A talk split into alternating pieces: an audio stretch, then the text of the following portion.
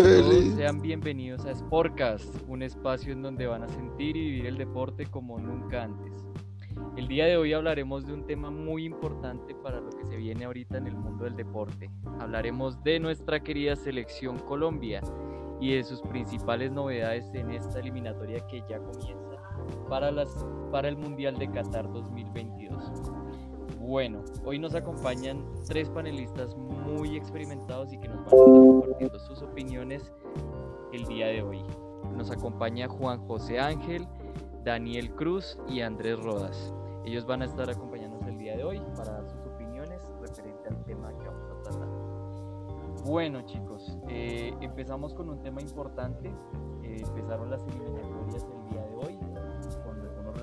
ya. Mañana a las seis y media juega nuestra querida selección Colombia. Las principales novedades es que después de 11 años vamos a tener a un portero diferente a David Ospina en el arco de, de Colombia. Eh, esto es- no es un dato no menor. Vamos a ver cómo nos va con un portero que no sea David Ospina en un partido oficial. Bueno, no siendo más, empezamos con el primer tema de la noche. Quiero que me comenten eh, qué opinan de las ausencias que surgieron a último momento por temas de COVID o lesiones en la convocatoria de la selección colombiana. Porfa, empezamos con Juan José Ángel. Coméntanos cómo ves este, este tema de las lesiones y de, los, y de las bajas por COVID-19. Bueno, buenas noches muchachos. Eh, gracias Juan Carlos por la introducción. Feliz, feliz de estar aquí de nuevo con ustedes y pues hablar de este tema tan importante que es la selección, que a todos nos, nos importa definitivamente. Mañana se paraliza el país. Eh, bueno, respecto al tema, yo pienso pues que se debía venir, ¿no? Se debía venir con la, con la situación de la pandemia actual, que algunos de nuestros jugadores estuvieran, eh, no pudieran venir. Eh, no somos la única selección que está sufriendo esto, nuestro rival también, ¿no? Entonces, pues nada, será adaptarnos a esta nueva modalidad. Pienso que, que igual que, pienso que la única falla que, que duele, la falta, eh, la de Ospina, eh, es nuestro arquero, ya como decía Juan Carlos, hace 11 años que no jugamos sin él. Eh, y pues, pues igual pienso que los que llegaron, tanto como Santi Arias, pueden cubrir las, las posiciones que, que se necesitan y se les va a dar rodaje. Entonces, pienso que, que esperar a ver cómo va. Igual tengo fe de que Queiroz contaba con eso, de que lo tenía planificado. Y, y a ver qué pasa mañana. Que sí, Juan José, tienes mucha razón en lo que comentas y es que es un tema muy importante porque fueron, pues a mi forma de verlo, tres bajas muy significativas como, las, como son las de Mateo Zuribe, Luis Díaz y David Espinosa. Son tres jugadores que han destacado mucho. Estos, estos dos, por ejemplo, Mateo Zuribe y Luis Díaz en el Porto, creo que son bajas significativas, pero bueno, vamos a ver cómo maneja. Daniel Cruz, eh, y quería preguntarte, bueno, ¿cómo es el tema de la incorporación de Santi Arias, uno de los jugadores, digamos, que ha sido objeto de críticas por el tema de la falta de ritmo, que no ha estado, digamos, en su mejor este con el Atlético y pues con el tema de su traspaso al Bayern Leverkusen, pues mucho menos. Quiero que me eh, comentes qué opinas del tema de Santi Arias y también cómo ves el tema de la selección en general. Bueno, Juanca, eh, sinceramente el tema de Santi, de Santiago es un tema bastante delicado porque pues se ha tocado eh, ese tipo de temas eh, relacionados otro tipo de jugadores como James en su momento, cuando estaba en el Real y no jugaba. Y, y- y este, esta cuestión de la falta de ritmo siempre va a ser un tema determinante para que un técnico llame o no a un jugador a una selección. Eh, se, pasó con, con James, ha pasado con Falcao, pero aún así yo creo que Santiago eh, es un jugador de jerarquía, ya ha jugado Copa América con la selección, eh, ha estado en torneos importantes, en eliminatorias, Entonces yo creo que Santiago está perfectamente capacitado para asumir su rol, así en el Atlético no haya encontrado su espacio para, para jugar con el Cholo Simeone y haya tenido que recurrir a, buscar otros rumbos ahora en Alemania. Eh, me parece súper bien para que empiece otra vez a coger ritmo, así como lo está haciendo James en, el Everton. Y creo que será cuestión de días para que encuentre su lugar y vuelva, volvamos a ver al Santiago Arias eh, determinante en partidos y con su, con su puesto y su lugar eh, bien afianzado dentro de la selección. Yo a la selección la veo muy bien, creo que llega eh, un James inspirado, motivado y eso sube mucho anímicamente a la selección.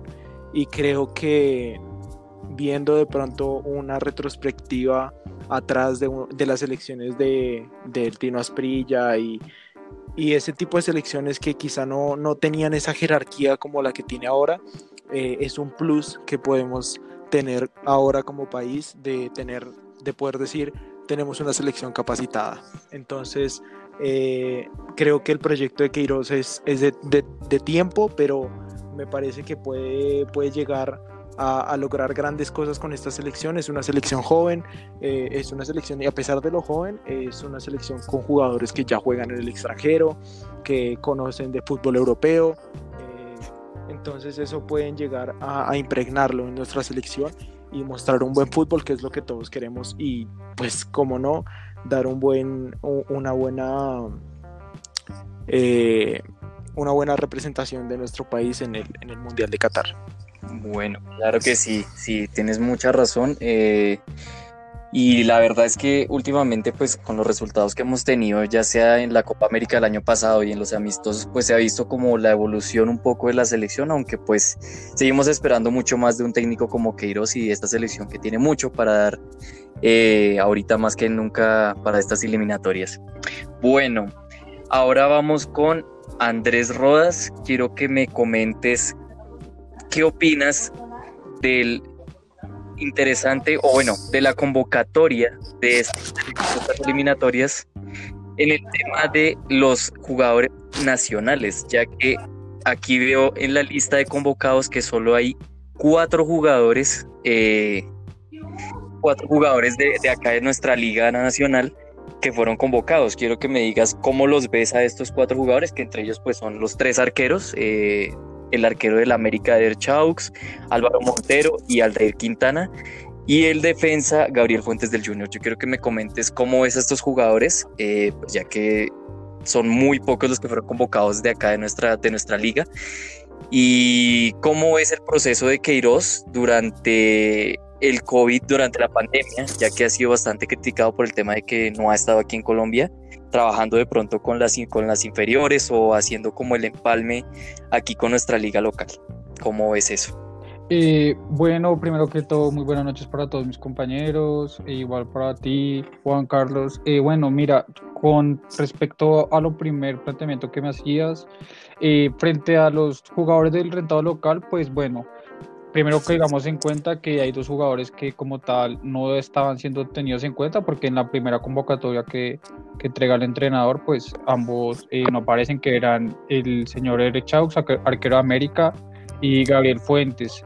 Eh, pues, ¿qué me parece? Como tal me parece que él está buscando acercar jugadores jóvenes a la, a la selección como lo vemos en los tres arqueros, Álvaro Montero, Alder Quintana y Eder Chaus, que son arqueros relativamente jóvenes, que son arqueros que comparten toda la misma característica que son porteros altos, algo que siempre ha querido buscar Queiroz, ya que él pues como tal ha querido hacer referencia en la renovación del puesto, ya que como tal después de David, como tú ya has mencionado, 11 años lleva tapando la selección y pues eh, algún momento tendrá que colgar como tal los guantes, ¿no?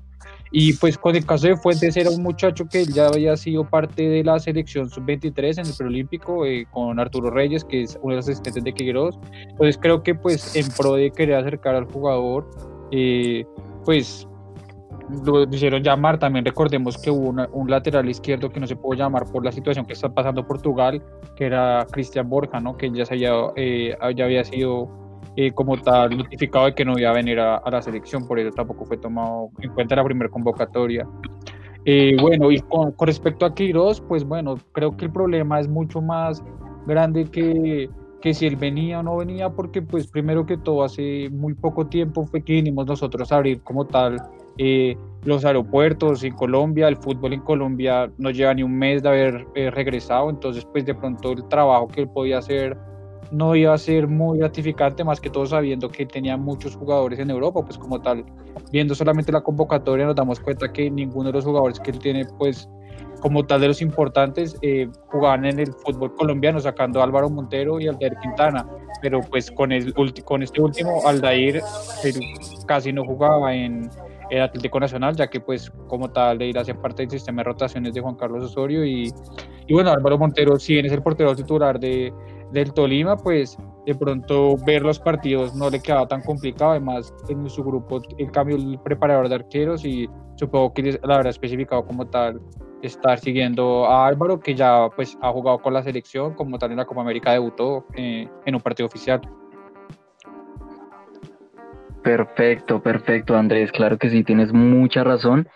Y pues bueno, la idea de, de este partido de mañana es ver también qué portero va a utilizar. Esperemos que, que tome la mejor decisión. Creería yo que por experiencia y por trayectoria y por la y por la gran cantidad de convocatorias que lleva debería ser Camilo Vargas esperemos a ver eso lo tocaremos más adelante quiero hacerles una pregunta a todos ahorita quiero que me digan eh, si les parece que faltó algún jugador por ser convocado y si creen que en la convocatoria de pronto hay alguien que digan este de pronto no lo hubiera llamado o creen que hubieran llamado a otra persona. Quiero que me digan, no sé, uno o dos jugadores que crean que debieron ser llamados y uno o dos jugadores que crean que no deberían estar en esta convocatoria. Empecemos por eh, Daniel Cruz. Quiero que me digas eh, eso, por favor.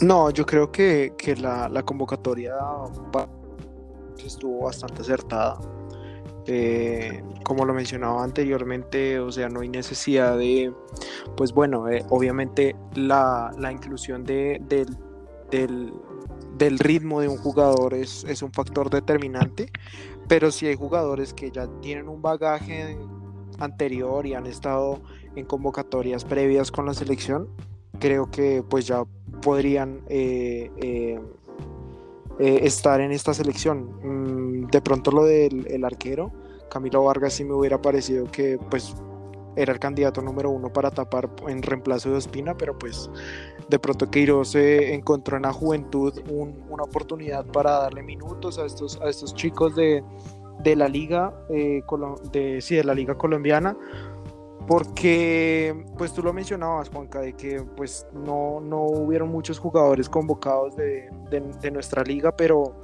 para nadie es un secreto que en la Copa de la, en la Liga, en la Copa Libertadores no nos fue bien a ninguno de los equipos. Eh, el fútbol colombiano hasta ahora está retornando por temas de COVID, a los jugadores les falta ritmo. Y eso se representa en nuestra liga, se representa en el fútbol que están dando los, los equipos colombianos y por ende pues eh, creo que no, no, no, llegan a tener un papel determinante como para, para ser eh, pues para entrar a competir con, jugadores que pues ya están compitiendo en Europa y, y pues quizá puedan aportar mucho más a, este equipo. Perfecto, claro que sí. Bueno, yo sigo con Juan José, quisiera preguntarte eh, lo mismo, eh, ¿cómo es el tema de si de pronto faltó algún jugador?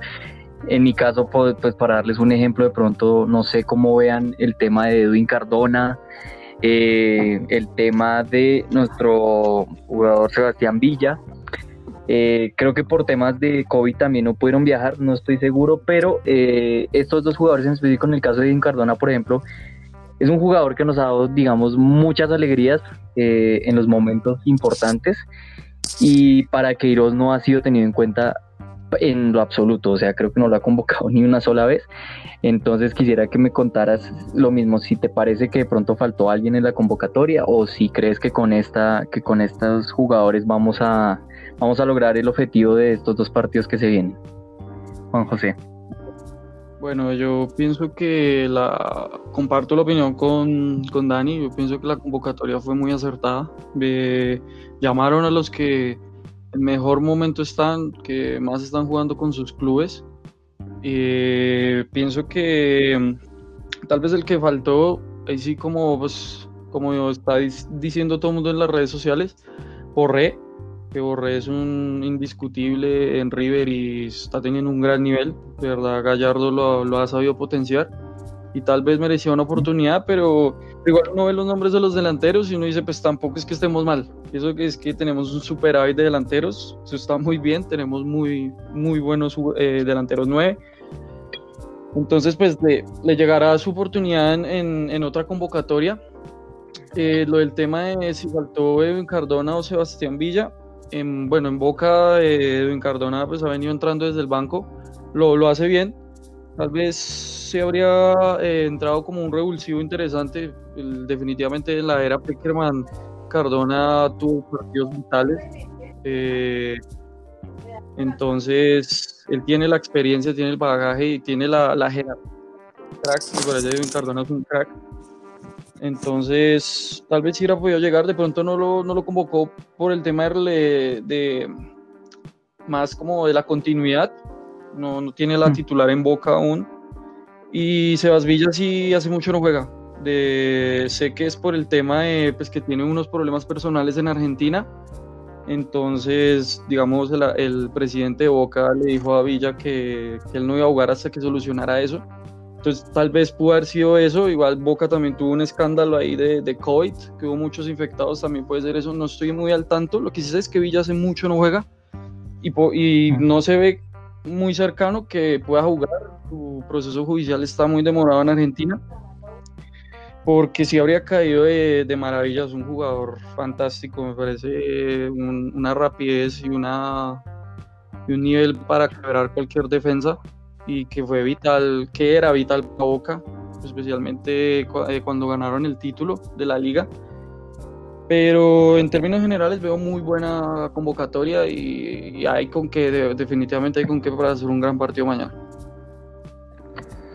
Claro que sí, tienes mucha razón en eso. La verdad, pues yo también siento que Edwin Cardona le podría aportar algo a la selección, pero pues eh, creo que con los jugadores que tenemos y con el buen momento que llega en especial James Rodríguez, que creo que es el pilar en este momento para nuestra selección, creo que no, no nos va a hacer falta.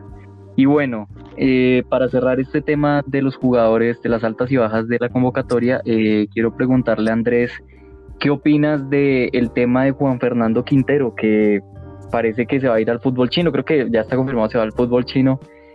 Es una pérdida para la selección porque a mi parecer es un jugador que de verdad siempre fue un revulsivo, eh, la mano, digamos, que nos daba desde el banco en, en ausencia de pronto de James Rodríguez.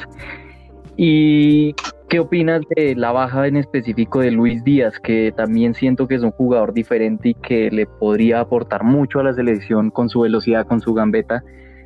Eh, ¿Qué opinas de estos jugadores?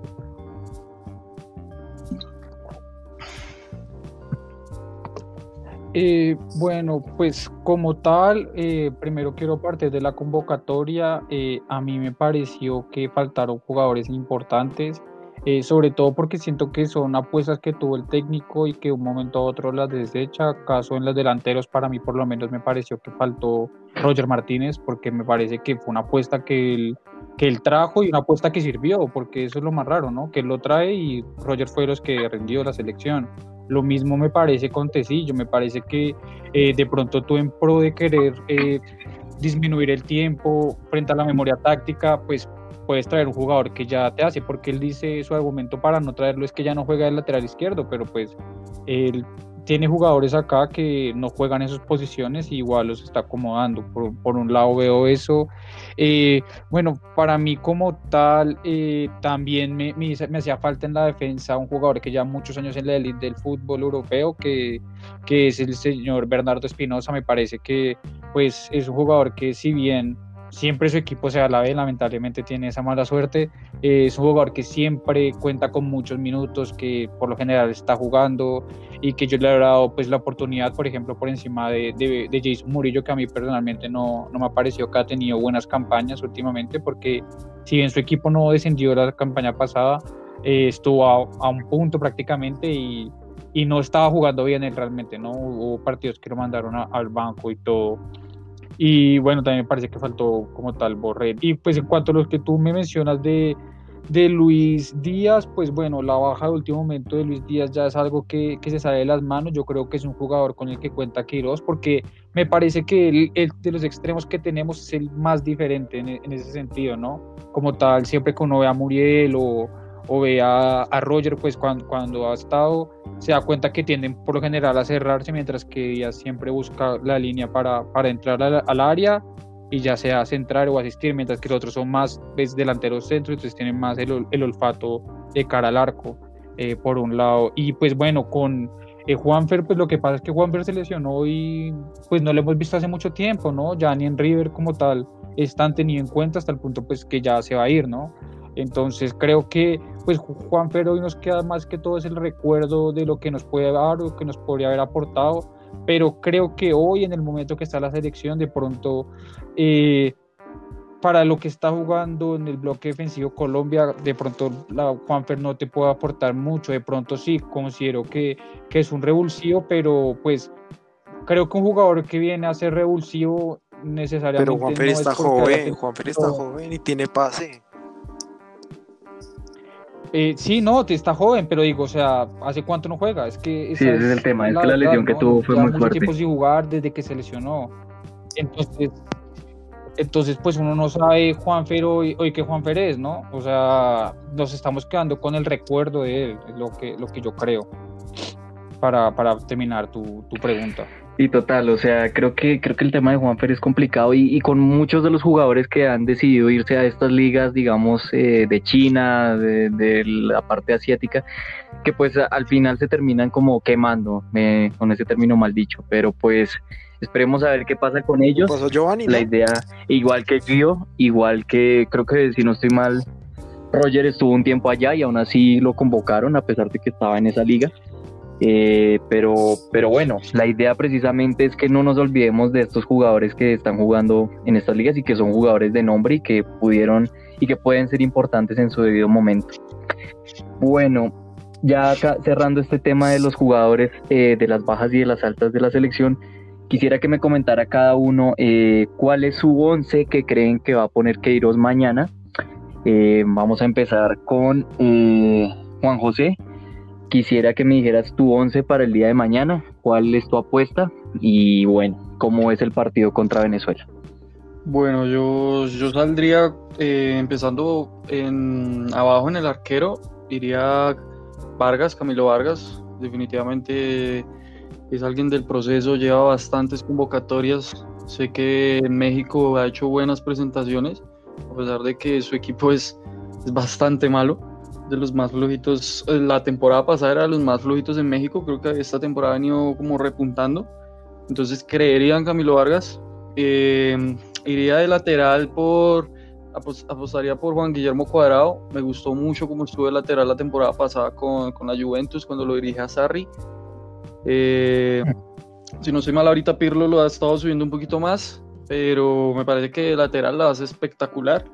Los centrales sí, pienso que es indiscutible. Eh, Mina y Sánchez, sin discusión me parece. De lateral izquierdo, Total. Eh, pondría a Fabra, aunque no estoy seguro, lo hizo en Boca un poquito como fuera de ritmo, mal quedado físicamente, pero lleva bastantes convocatorias, tiene jerarquía y ha sido determinante con Boca, a pesar de que ha tenido un, un comienzo de temporada un poquito flojo. En el mediocampo iría con dos, bola de, dos volantes de primera línea, pero pues uno más mixto, más adelantado.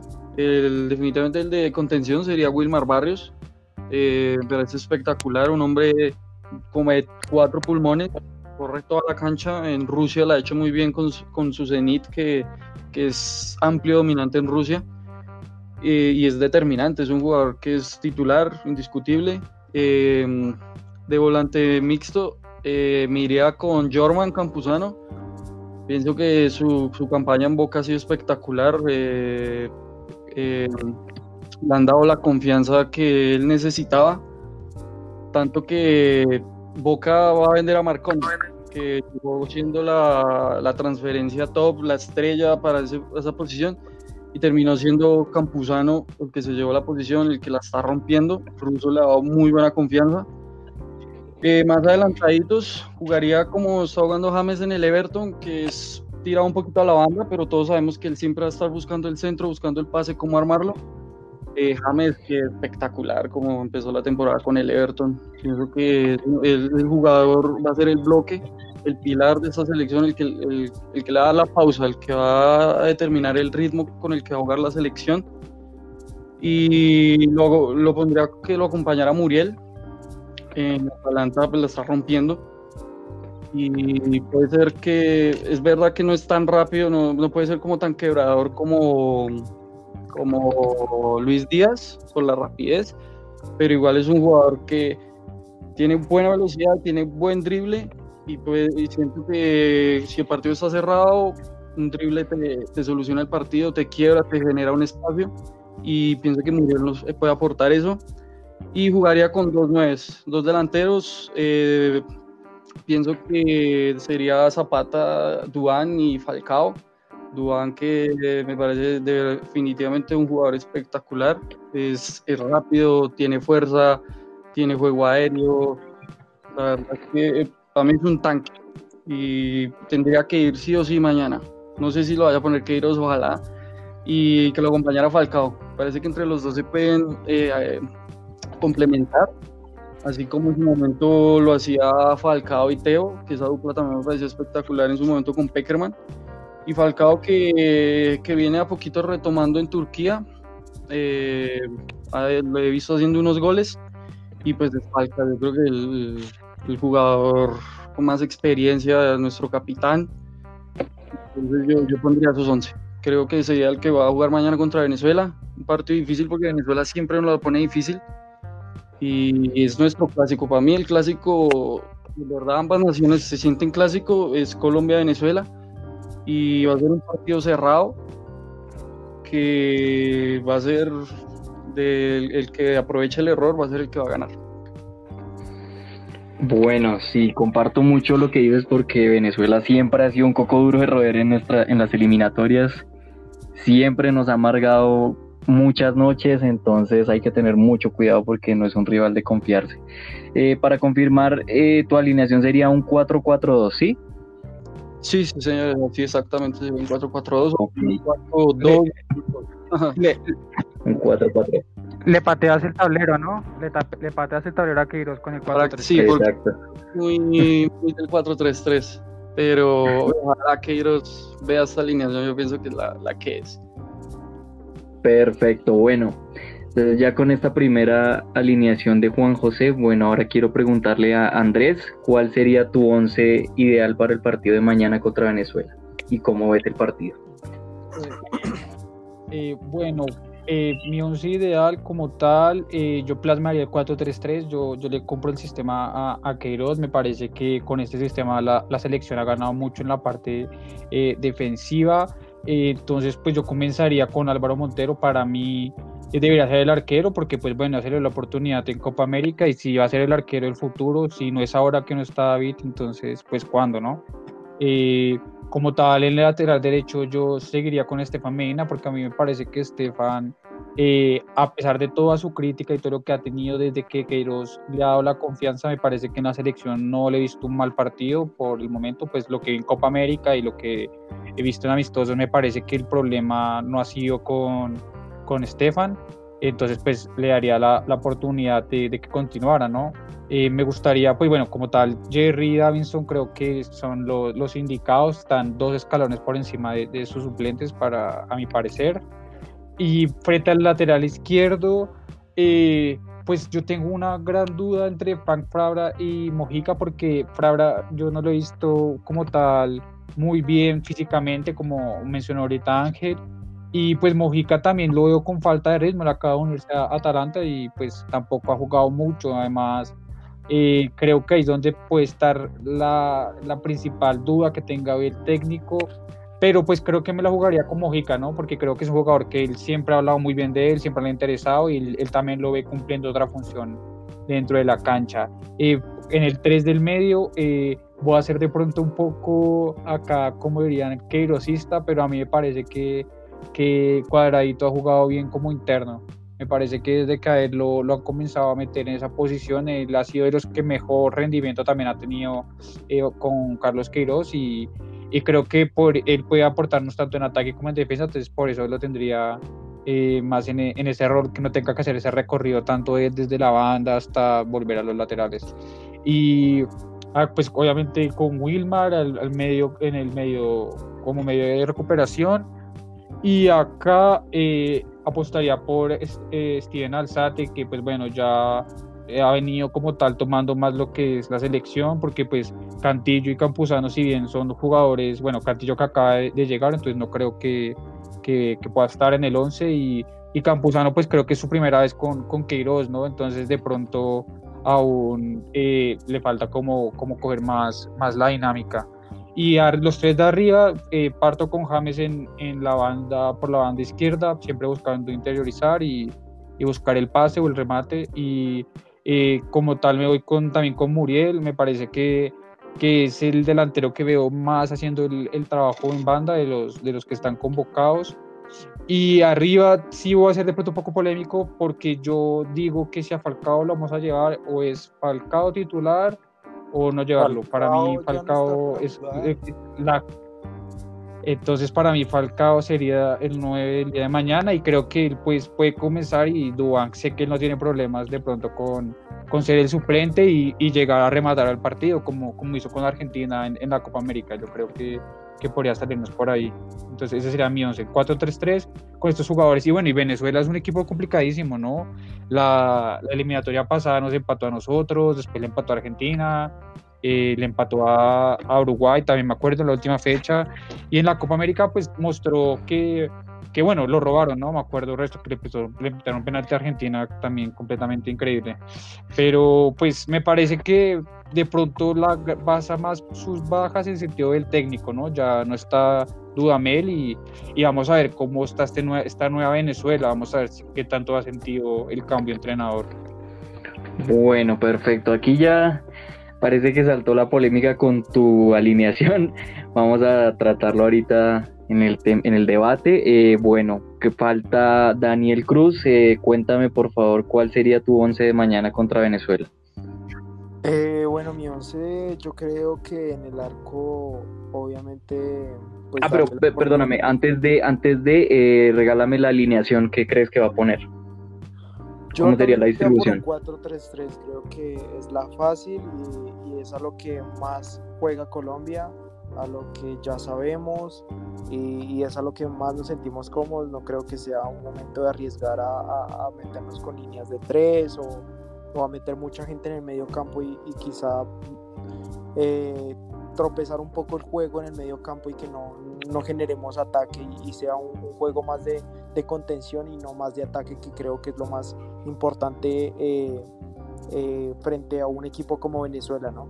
Y más que ahorita Venezuela, creo, creería yo que se va a meter en este mundial, está jugando bien, tiene buen ataque, tiene ritmo, tiene transiciones y, y, y, un juego dinámico bastante rápido entonces creería yo que puede ser un, un, partido que se le puede complicar si no, si no le juega de igual a igual. Entonces yo me iría también con un 4-3-3.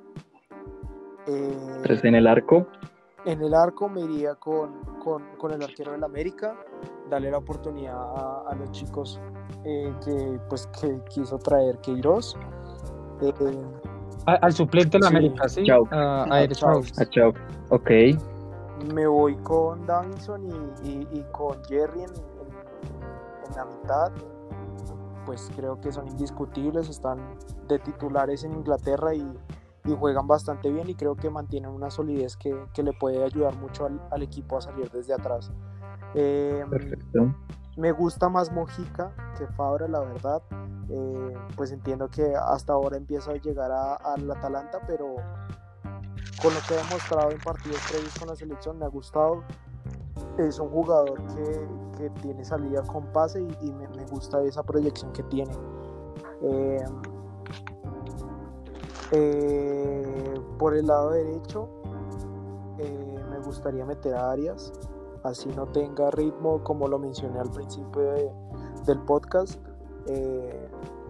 Es un jugador que ha venido también participando con anterioridad en, la selección y creo que puede aportar esa experiencia por las bandas, pero también me, ha parecido que Cuadrado pues se ha desempeñado bien en ese papel por, por en la Juventus, eh, entonces no sé, estaría como entre esos dos. Y, y Estefan no jugó mal, ¿no? Por si acaso, Daniel, en la selección. Pero sí, no, Estefan es muy regular, en la selección, ha sido muy regular. Pero con Quiroz, con Quiroz jugó bien. Tuvo una Copa América brutal, Estefan. Sí, jugó muy bien la Copa América. Pero Estefan no termina siempre de cuajar en las selecciones. Es de esos jugadores que llegan, se ponen la camiseta de la selección y no sé, como que les pesa, les cuesta un poco no sé si mm. de pronto las críticas en el pasado influyan un poco en, en, Estefan. No sé, no sé, no, no, no creo mucho eso porque la verdad también comparto la parte que dijo Andrés. Eh, en el caso de Estefan ha sido un jugador que se ha sentado bien con Queiroz y creo que ha demostrado que está capacitado para esa banda. Pero bueno, no nos adelantemos muchachos, el debate es ahorita en un ratico, terminemos las alineaciones y ya compartimos opiniones del debate. Entonces, eh, en el mediocampo. En el mediocampo me voy con, obviamente, con Barrios para que me haga la contención ahí del, de todo el, el, Uy. Bueno chicos, espérenme un segundito. Eh, parece que nuestro compañero Daniel se le cayó la conexión, no importa. Mientras tanto, yo les voy a ir diciendo mi, el que creo que sería el 11 de mañana contra Venezuela mientras vuelve nuestro compañero. Por mi lado, creo que también me iría por un 4-3-3. Eh, creo que es la, alineación que más le sienta bien a Colombia. Es la que más ha practicado Queiroz. Y creo que pues contra Venezuela, un rival que se nos ha complicado tanto, no es momento para experimentar. Necesitamos salir con toda y con la seguridad de que tenemos que darlo todo en la cancha para llevarnos esos tres puntos que son importantísimos para empezar la eliminatoria. Como portero, yo me iría también por la experiencia y por la veteranía también y por la trayectoria que lleva en la selección, me iría por Camilo Vargas. Creo que es lo, lógico para un jugador que siempre ha querido tener esa oportunidad. Creo que es el momento de que tome esa oportunidad y que, bueno, nos demuestre que está capacitado para ser el arquero titular de la selección. En defensa, yo también soy muy de Estefan Medina. Creo que ha demostrado, a pesar de las críticas de hace muchos años, ha demostrado que en la selección con Queiroz tiene buen, tiene buen potencial, ha tenido buenas actuaciones, sobre todo en Copa América, y creo que mañana va a ser titular. Por el mismo tema de que creo que Queiroz no va a desaprovechar a Cuadrado como lateral. Creo que él, él también es de esos técnicos que les gusta aprovechar eh, a un jugón como es cuadradito y creo que lo va a utilizar más, más arriba en la cancha. De defensas, igualmente no hay dudas, Jerry Mina y Davinson Sánchez son los pilares de esta defensa de Colombia, son los jugadores que están en mejor nivel actualmente y creo que pues ahí sí no hay lugar a dudas, son lo mejor que tenemos en cuanto a defensa eh, hoy en día. Y por último en la lateral izquierda, lo mismo, creo que Johan Mujica es el titular en este momento ante la ausencia de, William Tecillo, porque pues si estuviera él creo que él sería el indicado, pero eh, ante la falta de ritmo de Fabra, creo que el jugador que debe estar ahí es Mojica. Bueno, creo que ya nuestro compañero eh, Daniel volvió, entonces dejemos en stand-by mi alineación, chicos, y vamos a escuchar, eh, a terminar de escuchar la alineación de Daniel. Entonces, Daniel, me decías que en la mitad Barrios y quién más?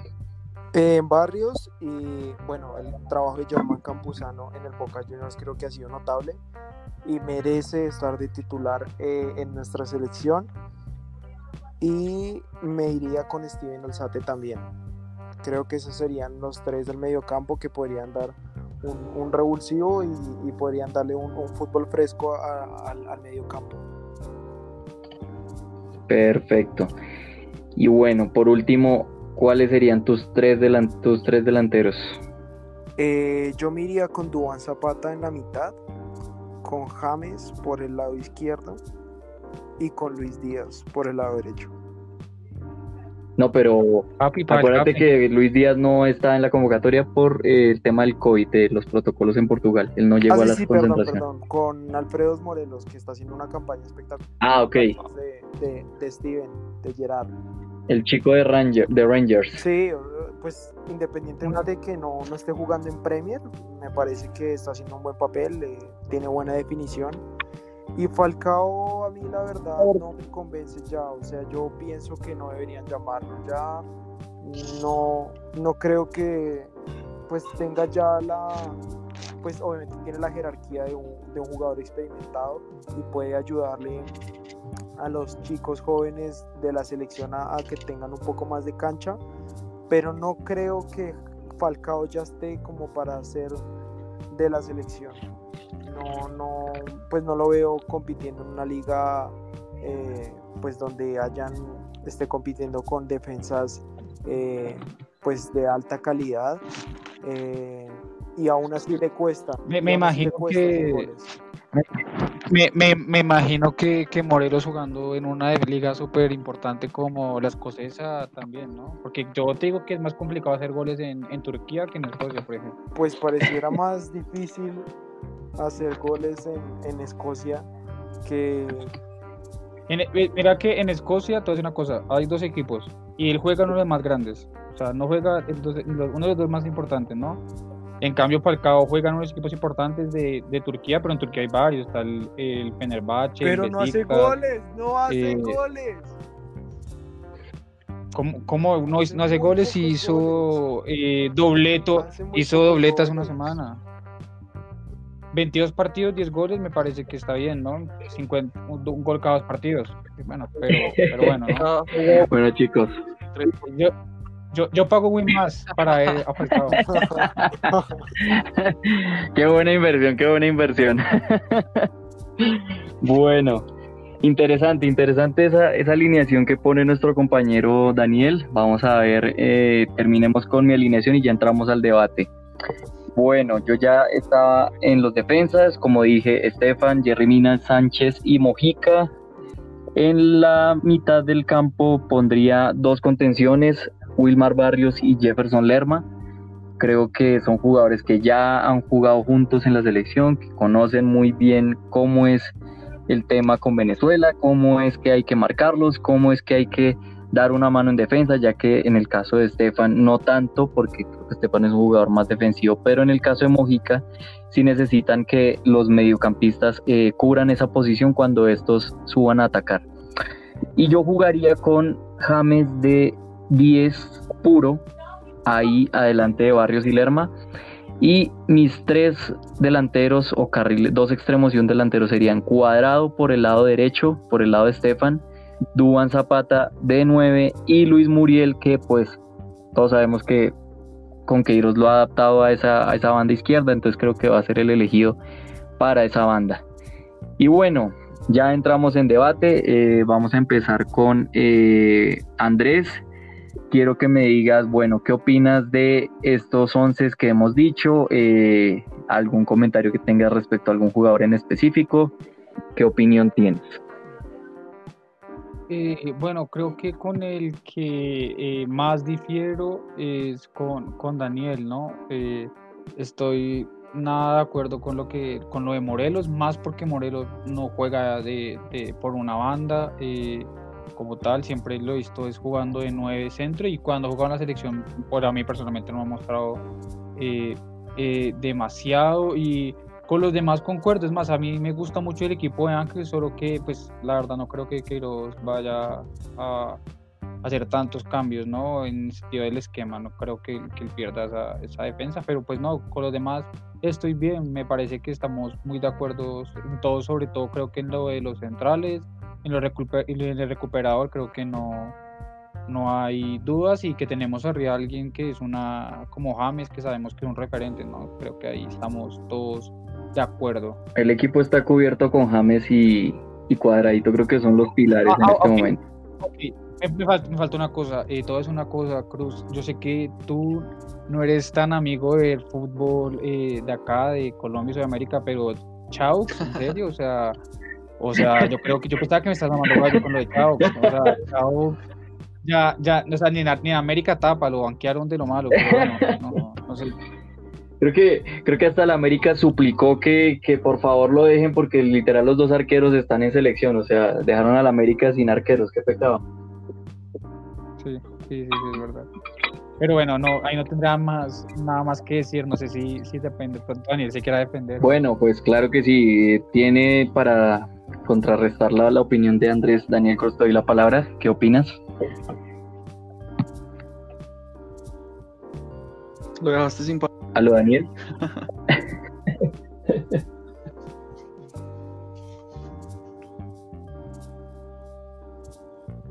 Aló Daniel, ¿nos escuchas? Bueno, creo que la conexión de Daniel está un poco inestable. Esperemos a ver que ahorita vuelve. Bueno, voy con Juan José. ¿Qué opinas de los once que dijimos? ¿Tienes alguna, o sea, algún comentario respecto a algún jugador en específico? ¿Algo que quieras agregar? Bueno, yo, yo definitivamente le compro la alineación a Andrés. Yo creo que con esa es la que va a salir Queiroz. Queiroz en todos sus equipos ha salido con un 4-3-3. Eso es, ya se sabe de él. Y pues es con la que él se siente cómodo, con la que se vio Colombia en la Copa América. Colombia, a mi parecer, tuvo una muy buena Copa América. Tuvo, pues, un mal partido, era el más importante. Pero, pero se vio bien la, la, eh, la selección con esa alineación, se sintió cómoda defensivamente. Eh, definitivamente uno de los comentarios que, que, que, que Daniel, sí, que, eh, que no, no volver a llamar a Falcao, no, sea, increíble. Yo soy muy falcaísta, me parece que es el jugador más importante en la historia de la selección Colombia y yo lo seguiría llamando. Eh, a él, a Falcao, hace años lo han venido retirando, desde que tuvo su lesión en el Mónaco. Dijeron que ya era un jugador para retirarse, que ya era un jugador acabado por esa lesión en la rodilla y la sigue rompiendo el Tigre. En- que no ha tenido como pues esa continuidad que esperábamos en el Galatasaray, pero pues ha sido más por la situación del COVID, porque él es titular. Y, en este principio de temporada ha jugado cuatro partidos, tres goles. Parece buena, una buena estadística. eh, que es verdad que el Galatasaray ya no es el equipo de antes, el todopoderoso de Turquía, y hay muchos, el actual campeón es el Istanbul Başakşehir, y está el Fenerbahce, el Besiktas, el Tivaspor, eh, el Ateliaspor creo que se llama, que ahora es el líder, ya está muy cambiado en Turquía y está más competitiva la liga. Entonces yo seguiría llamando a Falcao, pero pues pienso que en este momento es mejor Duan. Con Atalanta Duan está haciendo un, un campañón este y el pasado. Entonces yo pienso que, que mañana va, va a jugar es Falcao por lo que he oído de los medios de comunicación, especialmente Caracol, y que va a salir es Montero, porque esta tarde eh, Caracol está diciendo que como que Queiroz se va a decantar por Montero. Eh, ahí sí voy a diferir porque a mí no me gusta Montero. O sea, es alto, mide casi dos metros y pues o sea, es una altura espectacular para un arquero, pero me parece que no es atajador. O sea, es porque cubre muy bien el arco, pero no es volador como Camilo Vargas. Eh, co- comparto, ¿sabes? Comparto lo, lo que acabas de decir. De pronto, yo voy a Montero porque creo que se le puede mejorar esa- esas cuestiones. Aunque yo también comparto que a Montero hacen goles muy bobos. O sea, en el Tolima hacen goles muy Tal vez bobos. la Eso sí, no. como que lo traicione, ¿no? Porque dicen que un arquero entre más alto, eh, más difícil juega con los pies. De pronto sí lo he visto que le falla mucho cuando le tiran un disparo por, por abajo. Pero, pero depende, porque hay arqueros altos que la verdad la rompen. El caso de Courtois, Ah, sí. arquero alto y que con los pies la verdad está siendo el atajador actualmente. Y creo que el tema de Montero en la Copa América en específico yo lo vi muy lento. O sea, creo que es un arquero sí muy alto, pero al mismo tiempo como muy pesado, muy robusto. No lo veo como con esa movilidad que debería tener un arquero eh, con esa estatura. Sí siento que debería ser un poco más ágil en su contextura física, pero bueno, yo personalmente creo que, o sea, me parece ya ridículo que después de más de, creo yo que ocho años desde que empezamos, desde que empezaron las eliminatorias a, Brasil, el arquero suplente eterno, podríamos decirlo, ha sido Camilo Vargas desde tiempos inmemoriales y que al pobre hombre no se le dé una oportunidad, pues me parece un poco una falta de respeto con el jugador, que, a estas alturas, que por fin, digamos, diríamos, no está David Ospina lastimosamente, pues que lo ideal sería que Camilo Vargas pudiera tapar este partido, pero pues bueno, sabemos que con Queiroz pues puede pasar cualquier cosa. Eso por un lado. Aunque creo que creo que va también un poco más de que Camilo antes no tenía la competencia por el segundo puesto, como por el segundo arquero, como la tenía, la tiene hoy, ¿no? Es que antes le ponían era cuadrado, castellanos, que pues con todo respeto no eran Incluso lo mismo. Mondragón. Ah, En su momento. Mondragón, claro. Sí. No, y Agustín Julio eh, duró dos, dos años más y Agustín Julio era el arquero, no, no Sí, duda. total, es que, es que eso es lo que me, digamos, me, me molesta un poco que, que, pues, digamos que por continuidad, no, no tanto, o sea, a pesar de que yo creo que igual Camilo Vargas es el mejor portero de los cuatro, eh, creo que por, por experiencia y de tantas convocatorias que ha estado con la selección, pues creo que es el jugador indicado por, por eso mismo, por experiencia y por saber eh, cómo es que se desarrollan estos partidos y, y cómo es que debes afrontarlos. Creo que a Montero todavía le falta mucho recorrido y a los otros dos, pues ni para qué, o sea, son arqueros que hasta ahora los, los venimos a, a mirar. Entonces, bueno, creo que no es, no precipitarse con ellos. Eh, quiero que me digan qué opinan de el tema del pilar del equipo. ¿Quién debe ser el capitán mañana? Porque pues está el debate de Falcao James pero pues en el caso de que no sea Falcao, creo que pues el indicado debería ser James, no sé qué opinen, quién es el referente de esta selección y quién debe ser el capitán mañana. Empecemos con eh, Andrés.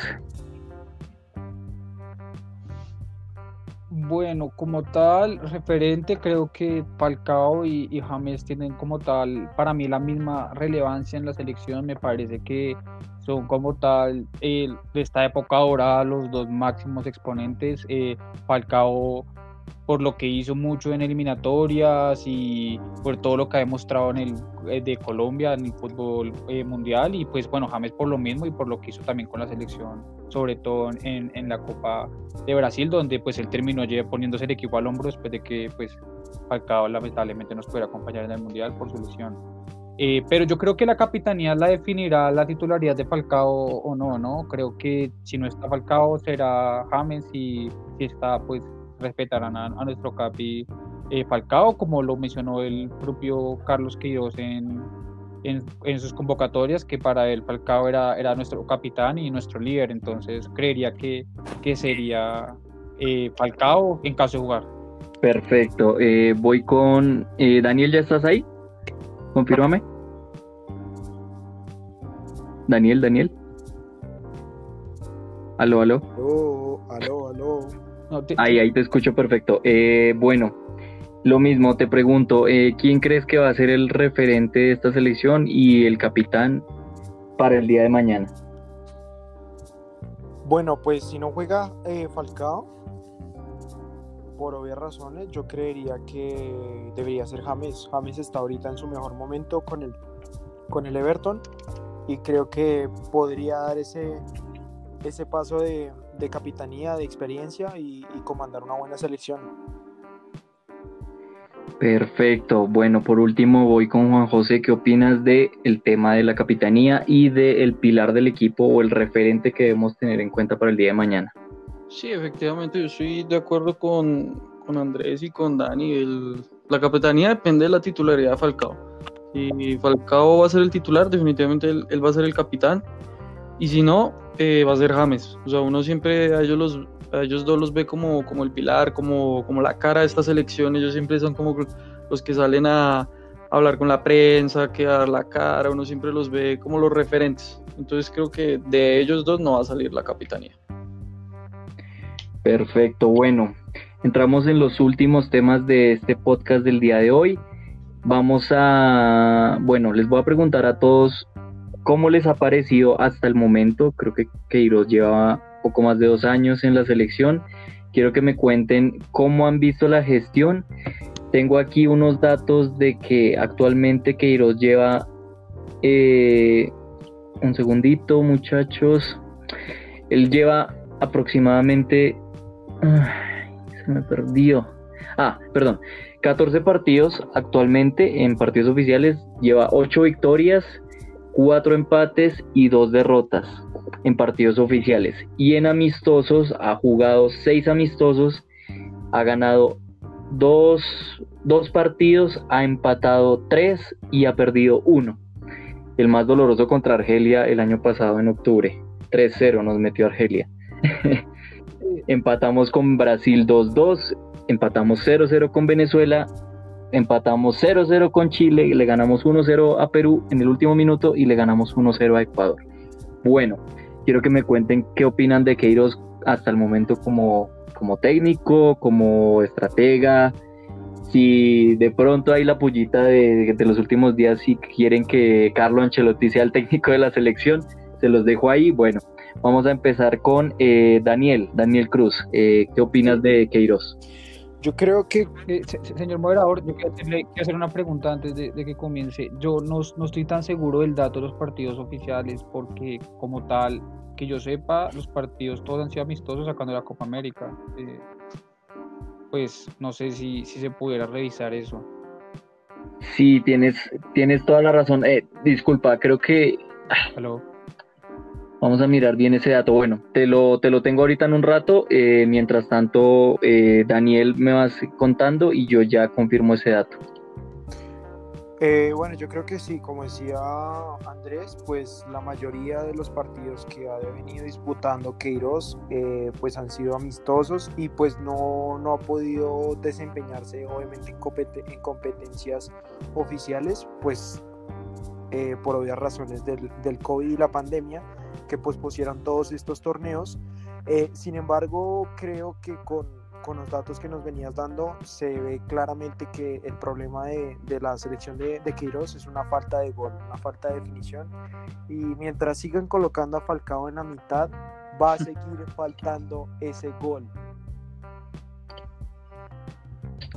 Claro que sí. Eh, bueno, aquí ya te tengo el dato. Han sido 14 partidos eh, durante su primer año, precisamente.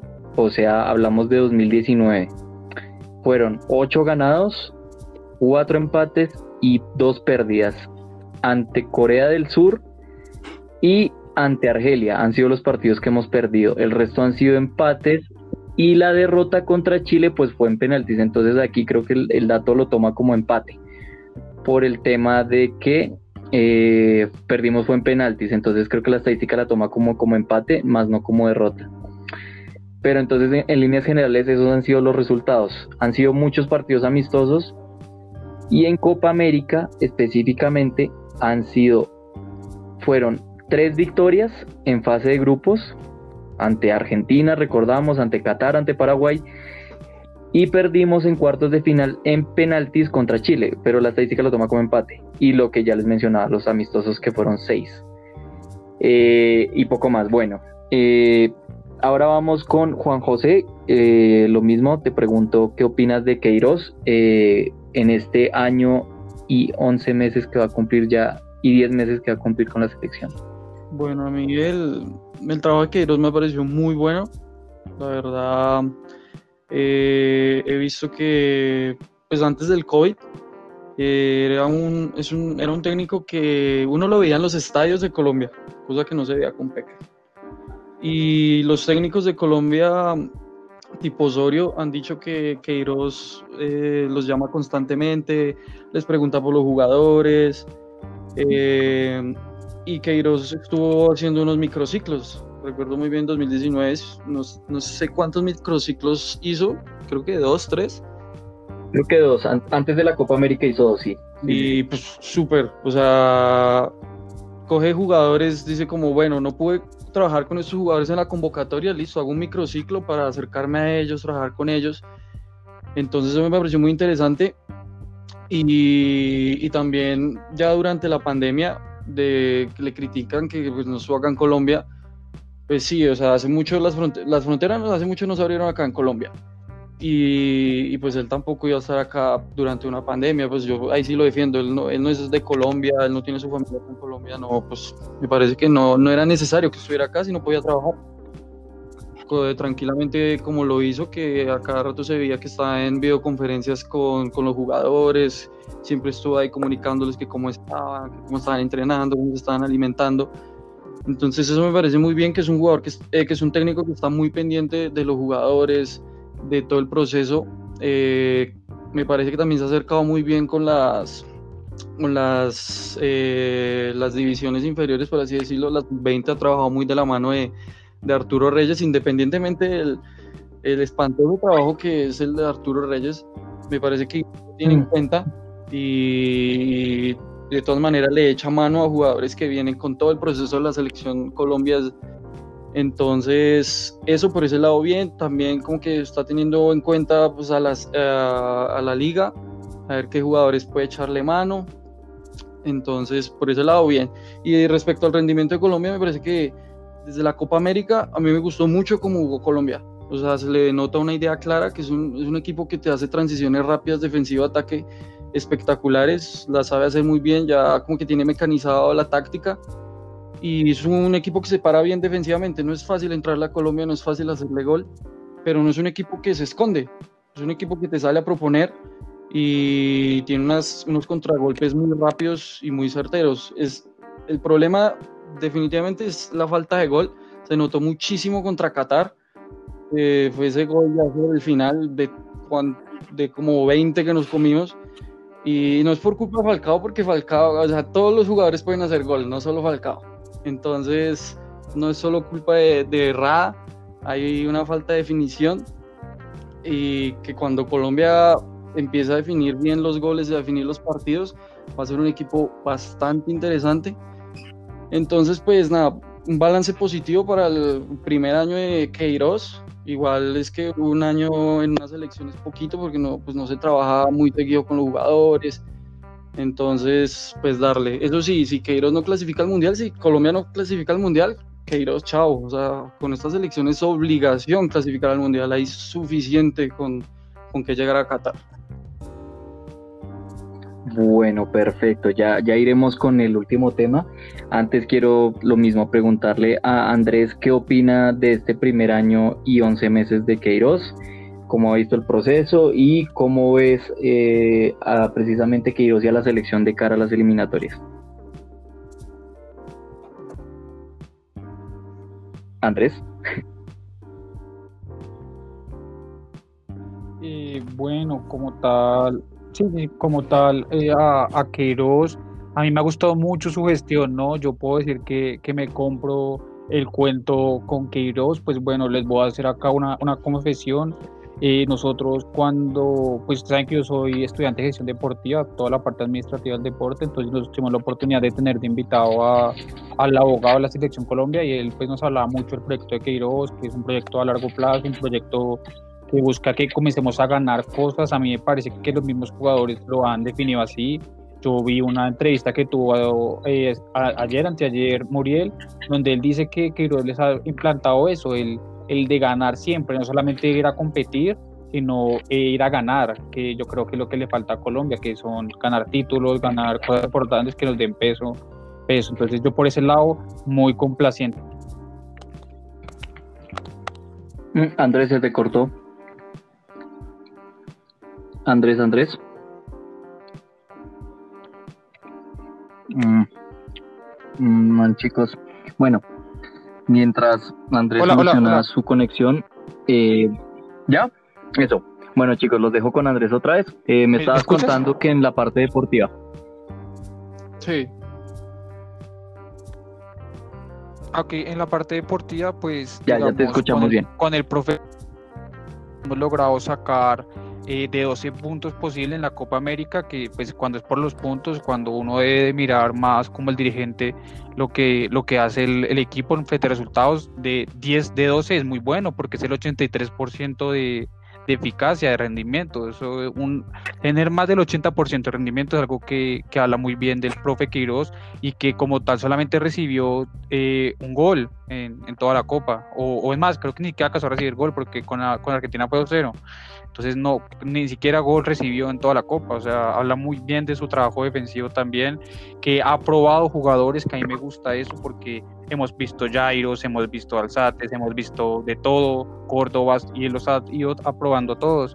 Y me gusta mucho que tiene un proceso con los chicos de la sub-20, digamos, lo de Fuentes lo explicó muy bien ahí, decía, es un chico que traemos con, con Arturo Reyes y pues eh, queremos también sumarlo al proceso. Entonces creo que él piensa como tal a futuro de la selección, no se queda solamente con, con lo que es, listo, entramos al mundial y competimos y pasamos de cuarto, sino que yo creo que él ya no está visionando a, ser ganadores. Perfecto. Y ese punto que mencionas de las divisiones inferiores y de como tal los jugadores de la liga local es muy importante porque fue algo que se le criticó muchísimo a, a Peckerman el hecho de no trabajar con, con las inferiores, no hacer los llamados microciclos eh, y casarse con los mismos jugadores. Creo que eso fue, digamos, la sentencia de Peckerman, aunque pues, digamos que yo no era muy fanático de él, pero reconozco que nos dio muchas alegrías, pero pues que ya se ha acabado el, el ciclo, creo que en su momento ya, ya hasta ahí debió llegar y lo que dices es muy cierto, creo que pues hasta ahora el proceso ha sido bueno, eh, hasta ahora lleva un año de competición como tal con la selección. Ya ahorita veremos en este nuevo ciclo de eliminatorias cómo nos va. Vamos a estar muy pendientes y bueno, esperemos que todo salga bien con la selección. Dime. Juanca, agregarte algo. Eh, de pronto, el gran problema que le visto de pronto es un poco con la generación de juego, pero es porque siento que Colombia lo que quiere implantar es que no sea una selección que toque tanto, sino que sea puras transiciones, como, como mencionó Ángel. Entonces, de pronto, esos equipos como Qatar, los equipos que se le cierran a Colombia, que pues por lo general los amistosos le ha tocado mucho así, además de pues, las bases que ha tenido. Eh, creo que le han complicado y de pronto es como lo que a él le ha faltado un poquito mejorar, pero por lo demás siento que, que ha ido con la suya y que no ha querido complacer al, periodismo, ¿no? Que el periodismo siempre quiere meterse en las convocatorias, en armarle los equipos a los técnicos de la selección. Bueno, ese, ese, es un punto muy importante y es algo que sí me parece importante tocar, el tema de los periodistas, y eso siempre ha sido así, cuando estuvo Peckerman siempre se le, se le criticaba mucho el tema del periodismo que quería llamar a los jugadores, ser ellos los que pusieran los 11, eso, eso me parece muy bien de que lo, de Queiroz tener como esa, esa, que esa, esa garra, esa jerarquía de decir, no, el que manda aquí soy yo y el que tiene que poner los jugadores soy yo y no los de arriba, ni la prensa ni nada de eso, eso, eso sí me parece muy admirable. Y lo que tú mencionabas, la falta de gol de Colombia se ve reflejada en precisamente equipos que se les cierran mucho en defensa no tanto en equipos que proponen en ataque y que pues no son defensivos como lo fue con Argentina, que vimos a una selección muy bien, con un juego muy dinámico y con unas transiciones en ataque, por no decir excel eh, perfectas, muy eh, acertadas en, en ataque. Y eh, también en el tema de Brasil, cuando nos enfrentamos en amistoso, pues fue un 2-2 y también lo mismo, fue un partido pues peleado, ya que ambos equipos propusieron, proponen, proponen juego en ataque y no se quedan tanto en, en la parte defensiva. Creo que, creo que es un punto a tener en cuenta. Eh, vamos a ver cómo, cómo Queiroz eh, soluciona un poco los temas de la falta de gol. Creo que ha sido más falta de acierto, un poco más de suerte. También en el fútbol se necesita a veces un poco de suerte porque oportunidades no nos han faltado para hacer goles. Entonces creo que es un tema que, esperemos que mejoremos durante estos primeros partidos.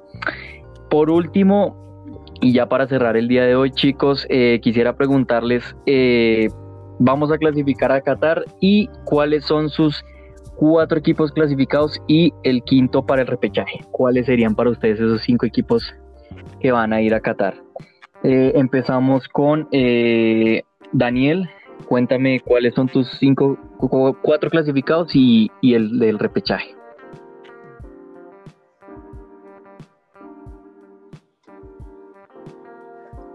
Andrés. Ah, te entendí, Daniel. Te entendí, Daniel. Perdón, sí, Daniel, Daniel, Daniel. Daniel Cruz. ¿Estás ahí? Daniel. Uh, creo que tiene conexión otra vez inestable. Bueno, no importa. Mientras él, recupera la conexión, entonces voy con Juan José. Eh, regálame porfa tus eh, clasificados para el mundial y el que iría al repechaje. Liz, eh, yo veo eh, ganando estas eliminatorias a, a, Brasil otra vez. Veo a Brasil un, un, escalón por encima de las demás selecciones.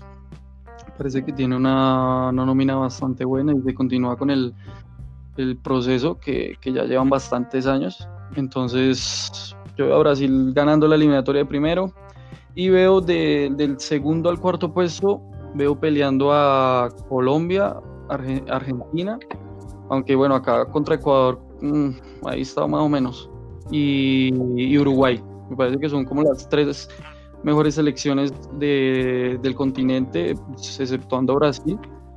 Y esas, esas cuatro van a ser las que van a clasificar ahí. Y en el quinto puesto veo que se lo, se lo van a pelear Perú, Venezuela y Chile. Pienso que de pronto a Venezuela como que le puede afectar eh, que se haya ido Dudamel, porque pues venían haciendo un trabajo interesante, un, un proyecto que estaba dando frutos porque Venezuela se le estaban viendo buenos partidos. Y, y, Perú, que, que, con Gareca ese equipo juega muy bien, de, sacó un punto de, de en Paraguay, en Asunción, y continúan con el proceso, llegaron a una final de Copa América, entonces veo a Perú otra vez peleando ahí por entrar a un mundial. Y, y Chile, Chile pues su nómina es buena, Reinaldo Rueda es un excelente técnico, pero pues ahí se le ven como sus falencias y hay tanto problema interno que pues al, al final le pueda terminar costando otra vez la clasificación al mundial. Pero entonces en, en resumen mis, mis cinco clasificados serían pues estarían entre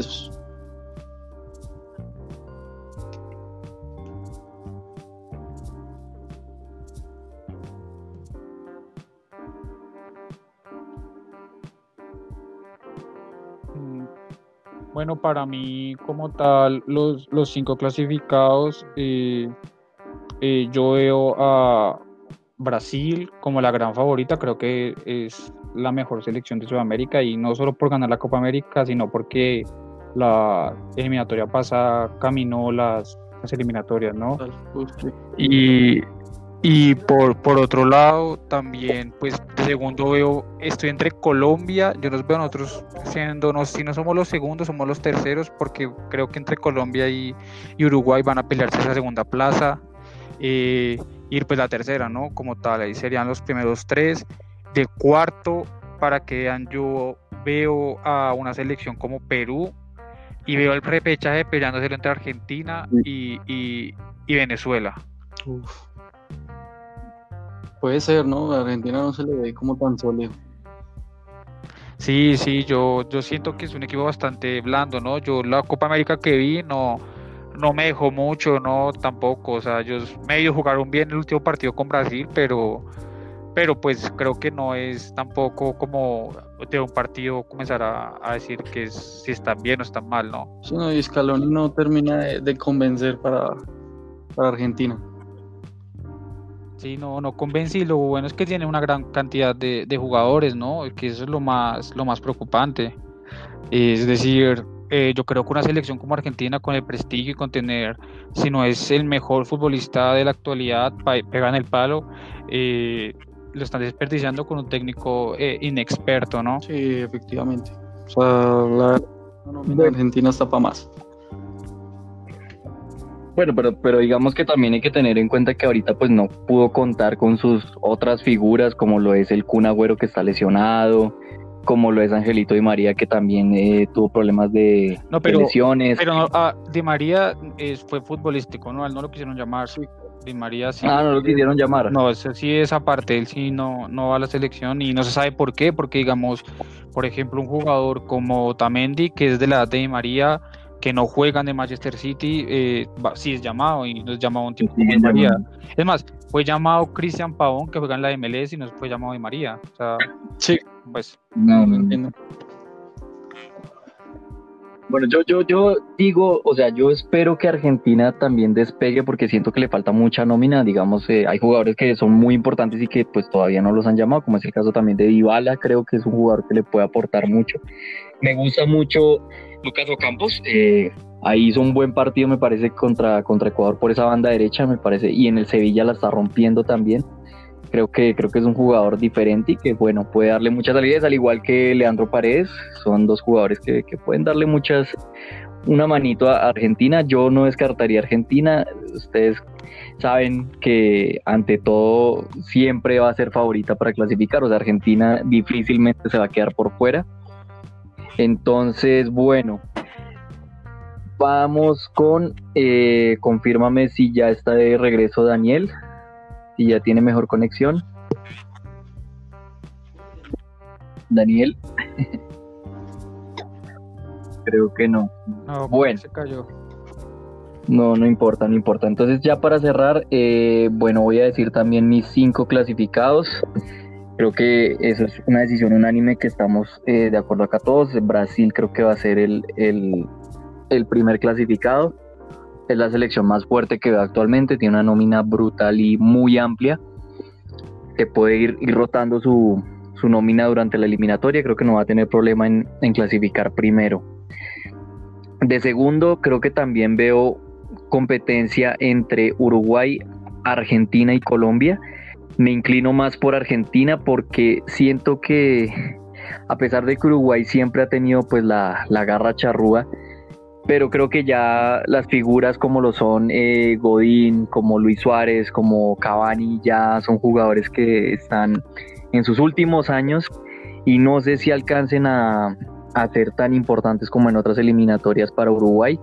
Entonces tenemos que, tenemos que- debo- debemos tener en cuenta la, la transición que va a hacer el maestro Tavares para, para esta selección porque tendrá que renovarla durante el proceso. Creo que no le da para, para llegar a Qatar cómodamente.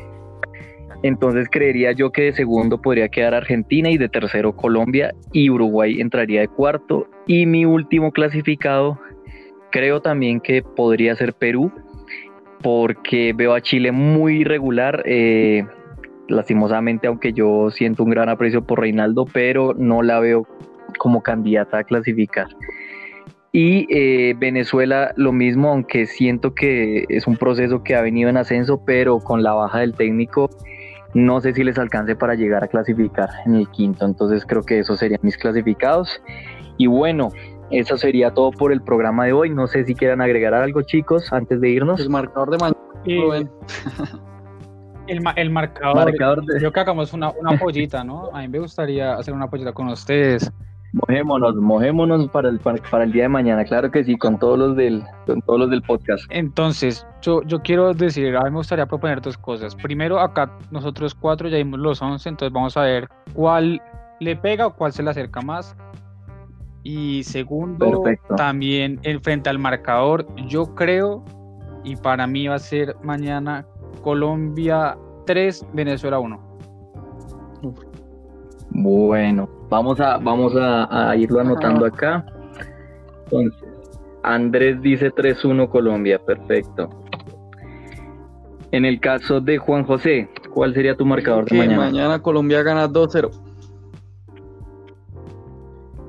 Juan José dice 2-0. Muy bien. eh, bueno, creo que Daniel sigue caído, pero bueno. Yo apostaría y por lo mismo de la falta de gol creo que sería un resultado muy justo. Me voy con un 1-0 para Colombia. Uy, qué. firma. Vamos a sufrir, vamos a sufrir, vamos a sufrir. Bueno, Venezuela está de local también, ¿no? Ah, Por así decirlo. Exacto. nada. No, Venezuela, Venezuela está de local mañana, no. No, no, o sea, se, ¿Sí? se siente local en el sentido de que, pues bueno, hay mucha gente de Venezuela, el clima tampoco les va a afectar tanto. Creo que Y mañana no Y una desventaja que veo es que es que Barranquilla vamos a jugar es de noche, o sea, nuestra nuestra ventaja que siempre ha sido el, el calor, eh, no sé, de pronto puede- no no puede ser algo muy relevante, pero hay que tenerlo en cuenta. Mañana jugamos a las seis y media de la tarde, no va a haber tanto calor como en otras ocasiones. Bueno, entonces muchas gracias a todos chicos, no siendo más, eh, me despido, les dejo para que se para que se despidan. Muchas gracias por asistir a este programa del día de hoy. Eh, nos reencontraremos el, el día lunes para pues analizar ya los resultados de esta primera fecha de eliminatorias y otros temas. Eh, les dejo la palabra chicos para que se despidan. Eh, si quieres, Juan José. dale, Juanjo. Eh, no, eh, gracias, estuvo muy bacana la charla, muy a gusto. Y, y pues nada, esto yo creo que nos, nos crea más eh, expectativas de lo que va a ser el partido mañana y pues que ojalá sean los tres puntos, ¿no? Y bueno, Claro que sí, vamos con toda. bueno, muchísimas gracias y ah, para todos ustedes, para nuestros oyentes y también para eh, mis compañeros el día de hoy. La pasamos muy rico, pudimos hablar mucho de, de- de fútbol y de la selección Colombia que mueve muchas pasiones acá en nuestro país. Y pues nada, para la gente que nos escucha en Sportcast, que, que por favor también nos siga con nosotros, nuestros otros capítulos que hemos eh, publicado y que pues con los que vamos a ir publicando, que por favor se mantengan. Y bueno, por mi parte, muchas gracias a todos, a Juan José, a Andrés, a Daniel. Muchas gracias por estar aquí en el programa de hoy. Eh, fue una charla muy interesante con todo el análisis de la selección Colombia. Esperemos que mañana sea un resultado positivo. Y no siendo más, muchas gracias a nuestros oyentes. Eh, por favor, síganos en nuestras redes sociales, compartan el podcast Sportcast, por favor, compártanlo, síganlo y eh, nos vemos el próximo día lunes, chicos. Muchas gracias y que tengan buena noche. Hasta luego.